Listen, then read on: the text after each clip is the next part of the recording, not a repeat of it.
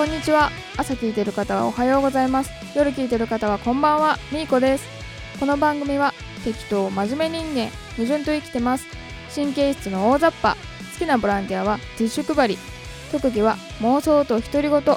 そんなみーこがお送りする情報バラエティ番組弾丸レディオです。とちょっと最近の話ではないんですけど去年ですね私初めて読売ランドでバンジージャンプを1回したんですけどもあれ本当にこう落ちてる感覚っていうのがすごくわかるんですね。あ今私落ちてるんだなっていうのが自分で分かっててであの係の人が押してくれるのかなって思って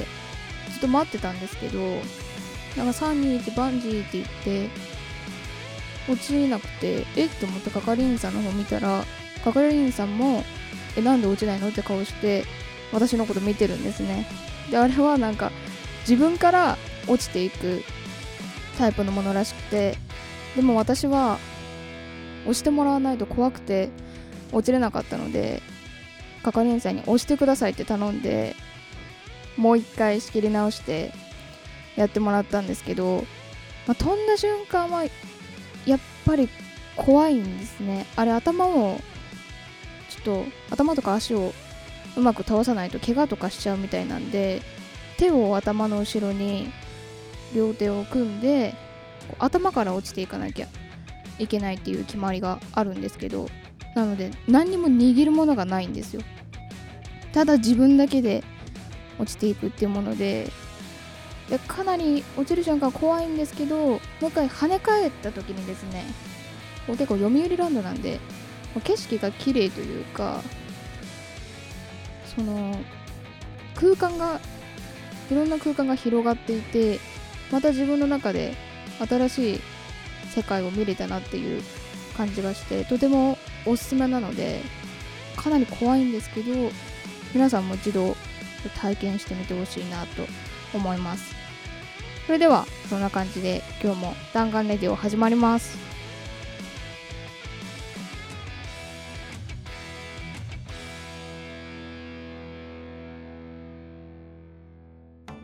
それでは最初のコーナー参ります。みーこの恋愛事情。このコーナーはみーこが世の中の恋愛事情に好き勝手にそして真面目に答えるコーナーです。今日のテーマは何でもいいよは NG 彼の何食べたいへの答え方ということですね。このテーマはオールアバートで取り上げられていてこの記事に対する Facebook のいいねの数が3万6000という驚きの数値を叩き出しているわけです。で女子はみんな彼からの何食べたいの返答に困っているのかもしれない。ということでオールアバウトではせっかく彼が何食べたいって聞いてくれても上手におねだりができなくてついつい何でもいいよと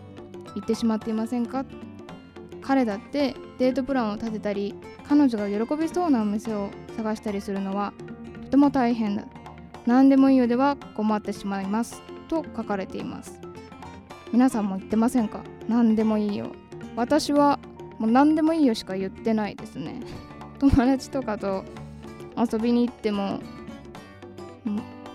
9.5割ぐらいいつも何でもいいよって言ってて。何でもいいよにもでも2つの種類があると思うんですよ。1つ目はこう謙虚な気持ちでとかちょっと自分の気持ちが言えなくて何でもいいよって言ってる人とあとは私みたいにまあ本当に何でもいいって思ってる人がいると思うんですけどなんか自分の食べたいものだけだとどうしても偏ってしまうなっていうふうに思っていてなんか友達とか彼とかが食べたいものに出会った時にそれが自分は初めて出会う食べ物かもしれないジャンルとして。それ食べた時に美味しかった時にもっと自分の食の何て言うんですか世界っていうかそういうのが広がるんじゃないかなって思っていて私結構何でもいいよって言っちゃうんですね。そんなわけでこの何食べたいに対する対処方法が今回紹介されているみたいなので私も皆さんもちょっと参考にしてみてください。では1つ目いきます。最近食べたものを教えてと答える。本当に私は何でもいいんだけどという場合は最近彼が食べたものを聞いてみるのもあり、最近食べたものをいくつかあげてもらうと彼の好みや食の傾向をつかむことができます。またリクエストしたものが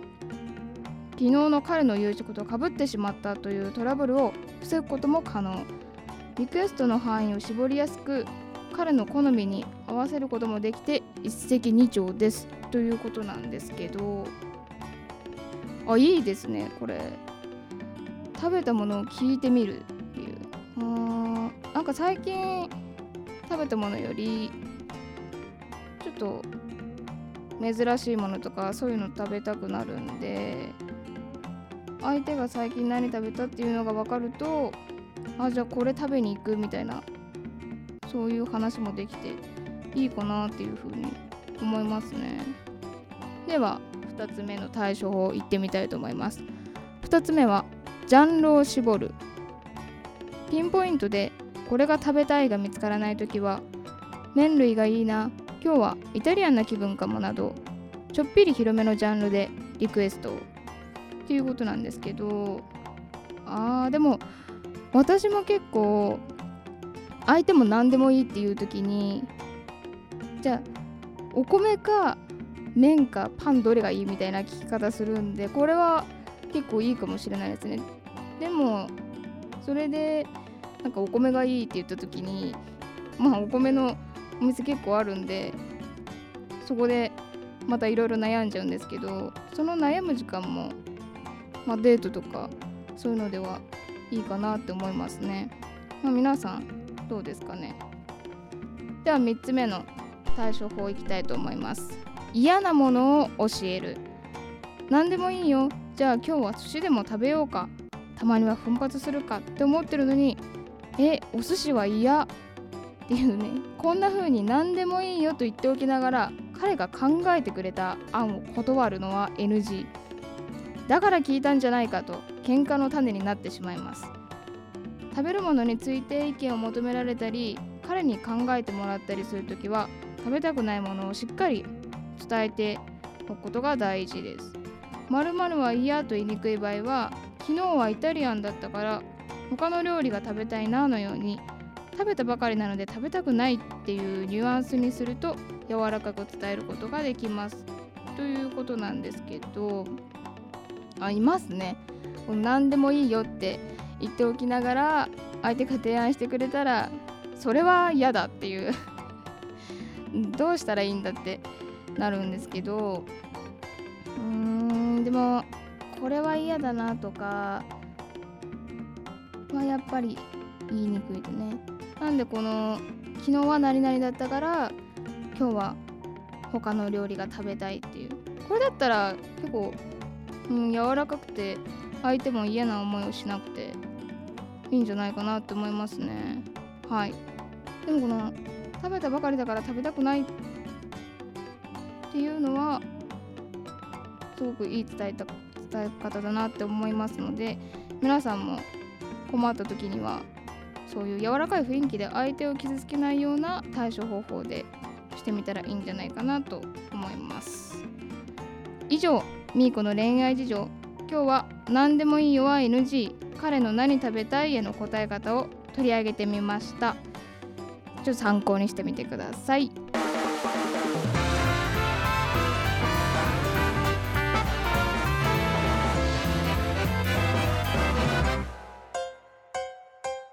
れでは次のコーナー参ります。みーこのハートフルシアター。このコーナーはみーこが見てきた映画のレビューを愛を込めて時に妄想を交えながらお届けするコーナーです。今回ご紹介する映画はこちら。俺物語です。俺物語はですね原作が別冊マーガレットでまだ連載中なんですけども5月の25日にですねコミックス最新刊12巻が発売されたばかりでもうすでに出ている10巻でなんと累計471万部をですね突破してアニメ化もされ去年2015年に映画化という超人気コミックスなんですけども私ちょっと劇場で見れなくて DVD を借りて見たんですね。で感想一言言うとものすごく面白いですこれ。青春ってあこんなキラキラしてて素晴らしかったんだなっていうのをすごく思い出しましたね。で簡単に内容をお話ししたいと思うんですけど巨体でがたいが良くて眉毛ともみあげの濃い郷田武雄というう名前そのものを映し出したかのようなですね。高校1年生の男の子とその武雄の隣に住んでいるイケメンで頭も性格も良くて女の子に少しクールっていうモテモテの砂川誠という男の子がいるんですけどそんな対照的な2人は昔からの大親友なんですね。でそのある日街で危ない目に遭っていた大和凛子という可愛い女の子を助けたことで武雄は大和に一目惚れしてしまうというところから始まる、まあ、ラブコメディなんですけどまっすぐすぎるほどに純粋な大和と武雄の関係性をですねこうコメディータッチに面白くかつ純粋すぎるがゆえのこうすれ違いっていうのをシリアスに。そして武雄の親友である綱川くんが武雄の恋をどういう風に応援していくのかっていうことが描かれている作品なんですけどもこの映画何が最高かっていうとですねとにかくピュアでまっすぐなんですよ。もう一回言うんですけどピュアでまっすぐなんですね。でじゃあ何がどうピュアでまっすぐなのかっていうところをちょっとそれぞれ紹介していきたいと思います。まず武雄なんですけど武雄はやっぱ見た目からですね女の子に敬遠されがちなんですけど男の子からの信頼は超絶大なんですね。で困っている人を見たら助けずにはいられないっていうとっても優しい男の子で本来帰宅部なんですけどいろんな部活から頼まれていろんな助っ人を引き受けるんですね。でどんなことにも一生懸命で熱くてなおかつ見返りを求めないというマザー・テレサのような男なんですけどあマザー・テレサは女なんですけどその男版みたいなそういう男の子なんですけど武雄が今まで好きになった女の子はみんな武雄の親友である砂川くんを好きになってしまうというちょっと辛い経験をしていてでも今回もちょっとひょんなことをきっかけにですねヤマトは砂川くんのことが好きなんだっていう勘違いを武雄はしてしまうんですね。で自分の声よりもヤマトと砂川くんをどうにかくっつけようと奔走しててこうヤマトに砂川くんの良さをたくさん語るんですけど、まあ、例えば遠足ではしゃいで弁当を落とした俺に砂は笑って半分以上弁当を分けてくれたんだとかそういうことを自分の好きな子に堂々と言えるんですね。本当に男らしくてまっすぐなんですけどそのヤマトが砂川君を好きっていうのは武雄の勘違いなのでもう2人をくっつけようとすることが逆に裏目に出てしまって武雄自身もヤマトも傷つけてしまうっていう結果になるんですね。でそれを見ている側としてはこう2人をくっつけようとしながらヤマトの可愛さに毎回好きだってなってる武雄につい笑ってしまったりとかあまりに勘違いを繰り返す武雄にですねなんで気づかないんだとか武雄頑張れっていう風につい応援したくなってしまうほどのピュアボーイが武雄という男の子なんですけどもこれ一度見たら絶対憎めない存在なのでぜひ見てほしいなと思いますねで次にヤマトですねマジで困ってたヤマトという可愛い女の子なんですけどお菓子作りが得意で礼儀正しくてとてもおしとやかな女の子なんですね。でヤマト自分のことをうちっていう一人称を使うんですよ。なんか例えばうち何言ってんだろうとかうちタオル持ってますっていうセリフがあるんですけどなんか少女漫画とか映画のヒロインって大体私とか私っていう一人称が多いなと思っててうちっていうのはすごく珍しいなと思うんですけどこう雰囲気とか仕草で人柄の良さっていうのが出てるので全く嫌味がないんですね。で透明感にあふれたピュアな女の子なのでうちって使ってても全然すんなり入ってくるんですよ。でヤマトは自分を危機から救ってくれたお礼にですね竹雄と砂川くんにお菓子を作って2人を公園に呼んで食べてっていうシーンが何度かあるんですけど、まあ、建前は自分を救ってくれたお礼なんですけど本音は、まあ、ヤマトが竹雄に会いたくてあどんなの作ったら喜んでくれるかなとかこの味好きかなとか体が大きい竹雄くんだから量多く作ったり大きめのお菓子作りたいなっていうただただ竹雄のことを思ってですね純粋な気持ちで動く女の子なんですよ。であることがあって大和の通う高校の女の子と竹雄と砂川くんの通う高校の男の子が合コンしようということで遊園地に行くことになるんですね。でそこで大和の友達が竹雄の悪口を言ってるのを竹雄は聞いてしまうんです。でも竹雄はいつものことだしもうこんな見た見た目だから仕方ないなって思うんですけど、まあ、その時ですねちょっと陰で聞いてたであろうヤマトがですね武雄くんはかっこいいよっていうことを真剣にまっすぐな目でもうちょ直接友達に伝えるんですよ。で自分の好きっていう気持ちを、うん、こんな正直に言えるなんてなんて強い女の子なんだあんなにか弱くて純粋なのにこんな強さもあるんだなっていうのを見ている方はハッとするものがあるんですね。でヤマトはまさに恋する乙女でいろんなことで一喜一憂するんですぐに泣いてしまうタイプなんですけども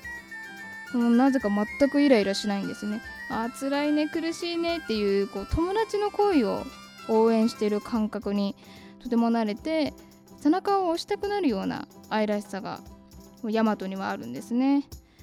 で最後に砂川くんなんですけど砂川くんはとても冷静でいろんな視点から物事を見られてで読書が好きでとすれ違う大和と武雄の恋の行方をですね自分が口を出すことじゃないっていう風に分かってるんですけどあまりに2人がすれ違いすぎるのでこう確信はつかず遠回しに2人を、まあ、くっつけようっていうかどうにかくっついてほしいっていう思いでいる男の子なんですけどこう大和には武雄の良さを語って武雄にはもう今まで関わってきた女の子とは違くて本当に武雄が好きなんだよっていうのをそこには触れず教えていくっていう人なんですけど砂川君ですねとても親友のことをすごく思う男の子であの竹が好きになった女の子は全部自分のことに好きになって告白してくるんですけど全部断ってるんですよ。砂川君は一度も付き合った経験がないんですね。でそれが何でかっていうとまあそこに竹雄に関することがあるんですけどちょっとこれを言ってしまうとちょっと全てが分かってしまうのであもう言いたいんですけど見てそれを確認してほしいなっていうふうに思います。でそんな3人のですね一番こうキュンとくるシーンがあってあの中盤にちょっとさっきヤマトのところでも紹介したんですけど合コンすることになって遊園地に行くことになるんですね。でそこで入ったお化け屋敷であるトラブルに巻き込まれてしまってどうしようってなるんですけどあのー、武雄がですね他の他に入お化け屋敷に入ってるお客さんのこともこう一緒に来たみんなのことも助けようとすごく奮闘するんですよ。でももうダメだってなった時にこう大和とか砂川くんが一緒になって何とかして乗り越えようとするんですけどその時にもうそこであの武雄はヤマ大好きなヤマトと砂のために俺はここで死んでも構わないっていうようなことをしていてでヤマト自身も武雄くんとか砂川くんが、うん、死んでも自分が助けたいっていう思いで動いたりとか砂川くんもこう武雄と大和のことを思って動くというもうみんながみんなを大好きっていうとにかくそういうシーンがあるんですけどそこにとても胸キュンしてで最後あそういうクライマックスになるんだなっていうもう本当に、うん、女の子の好きがとても詰まった映画になっていますね。なので、まあ、女の子だけじゃなくてこう男の子でも全然盛り上がれるというか楽しめる映画だと思うんですけどなんかちょっと廃れてきたなっていうかピュアな心を取り戻したいなとか青春時代ちょっと戻りたいなっていう人にはとってもおすすめの映画になってますね。でやっぱり争いが少ないのでなんかあんま争い事とか好きじゃないっていう人にはとてもおすすめの映画になってます。で DVD もたくさん出てると思うのでぜひ借りてみてほしいないただきたいです。そんなわけで今日ご紹介した映画は「俺物語」です。ではミーコのハートフルシアターこれで終わります。ありがとうございます。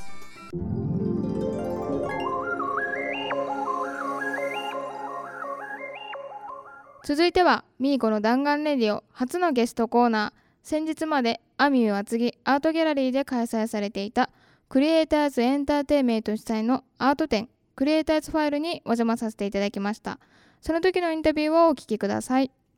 今日はフリーマガジンクリエイターズエンターテイメント創刊1周年記念イベントのクリエイターズファイルにお邪魔しています。私と一周回って全体的に見てみたんですけど一言で言えば、まあ、すごいですね。いろんな人の作品が置かれていてだからこそこういろんな人のいろんなアイデアがあってですね人によってこう物の見方とか着眼点とかそういう違いがやっぱり面白いなというふうに思いました。ではここでクリエイターズエンターテインメント代表でキャラクターチャックマのイラストレーターでもあるトマートさんにお話を伺いたいと思います。トマートさんよろしくお願いします。よろしくお願いします。まず最初の質問なんですけど、はい、クリエイターズエンターテインメントはどういうフリーマガジンですか？どういうフリーマガジンかというとですね、えーとまあ、僕ら厚木を、まあ、基本拠点にしてるので、はい、えー、厚木を中心にした神奈川県央エリアみたいなところですね、はい、えー、まあ、クリエイターの力を使って活性化していこうというフリーペーパーなんですね。はい、でまあクリエイターさんをいろいろなクリエイターさんがいっぱいいる、まあ、さっきおっしゃってもらった通り。でそういう人たちを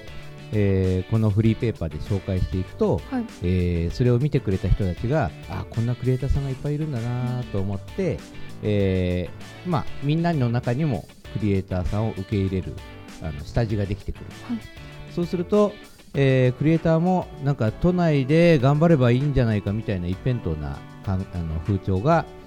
なんか神奈川の県央でも結構いろいろな面白いことができそうだぞっていう雰囲気になってくると、はいうん、このクリエイターさんも集まってくると。そうするとまた、えー、一層、えー、住んでる人たちの中にも、えー、認識がこう変わってきて、えー、クリエイター作品を楽しめるような雰囲気に、ね、なってくると。そういう風になってくるとお、まあ、ちょっとこの県央エリアも、はい。まあ、いろいろなねあの文化的なあの盛り上がりが期待できるかなということで、えーまあ、今やってるということですね。はい、はい、このフリーマガジンでこう地域を活性化させようっていう、はい、なるほど。ありがとうございます。では次の質問なんですけどクリエイターズエンターテインメント1周年ということで今回開催されていて、はい、今回のイベントはどういった方が参加されてますか、えー、今までに、えー、この1年間、クリエイターズエンターテインメントで、えー、取り上げてきた、まあ、作家さんを中心に、うん、まあ本当にあのまだ取り上げてないけれどもそのうちぜひ取り上げたいなと思っている方にも参加していただいたり、はい、えー、本当にいろいろな方に参加いただいているっていう感じですね。はい、ありがとうございます。では今回1周年ということなんですけども、はい、2年目としてのあ次2年目になって、はい、その2年目の抱負っていうのを教えてください。はい、えー、っとちょうどこの今度ですね、えー、夏に、えー、今までは、えー、いわゆる任意団体っていう立場だった、えー、このクリエイターズエンターテインメントですけども、はい、えー、NPO 法人に、えー、なる予定ということで、はい、えー、そうなるとですねあの団体としての、こうなんですかね信用度も上がるしそうすると、まああのー、本当にいろいろな方から、えー、援助していただける、まあ、土壌ができるかなという感じなので、はい、えー、それが、まあ、できてきたところでやっぱり僕たちももっともっと表に情報発信をして、えー、いろんな人に、まあ、助けていただきながら、はい、えー、まあ、その助けを得ることで、えー、もっともっとこうクリエイターズエンターテインメント自体が発展していける、まあ、それによって、えー、いろんなクリエイターさんの紹介もできてそのクリエイターさんたちが、えー、元気に活躍できると、まあ、いうような形で、えー、すごくいい循環をですね、あのー、作っていけたらいいなというふうに思ってます。はい、はい、あのその NPO 団体っていうのは、はい、どういった団体なんですか？えー、っとまあなんですかね。日本語で言うと、まあ、特定非営利団体っていうんですけど、はい、えー、要は、えーと、普通の会社みたいに儲けるっていうことをメインにするんじゃなくてもっと社会貢献みたいなものを、うん、えー、基本にしながら活動していくっていうような、まあ、団体ですかね。はい、はい。えーまあ、届け出がちゃんとされて、えーまあ、中身をちゃんと見ていただいて、えー、行政のことですね。それで、えー、まあ、確かに、まあ、この内容だったらうん社会貢献になってるなというふうに認めていただくと、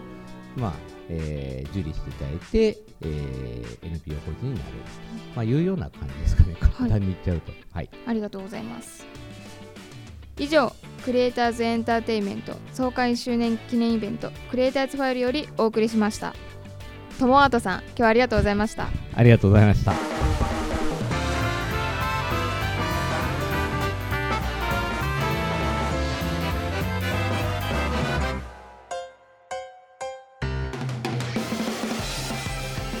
ミーコの弾丸レディオ3回目の配信はいかがでしたでしょうか？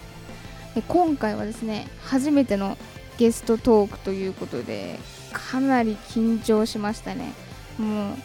何をどう喋ればいいんだっていうねもう人が他の人がいるっていうだけで緊張してしまって、まあ、マイクがあり目の前に人がいてその人が喋っていて私はここでどうすればいいんだろうっていうことを悶々と考えてしまってすごく硬くなってしまったんですけど、まあ、またいろいろ挑戦していろんな経験積んで成長していきたいなと思うので、まあ、皆さん見守っていただきたいなと思います、まあ、皆さんもいろいろ辛いこととか大変なこととか毎日毎日あると思うんですけど明日からもピュアな気持ちで一緒に過ごしていきましょう。それでは皆さんまた次回まで。さようなら。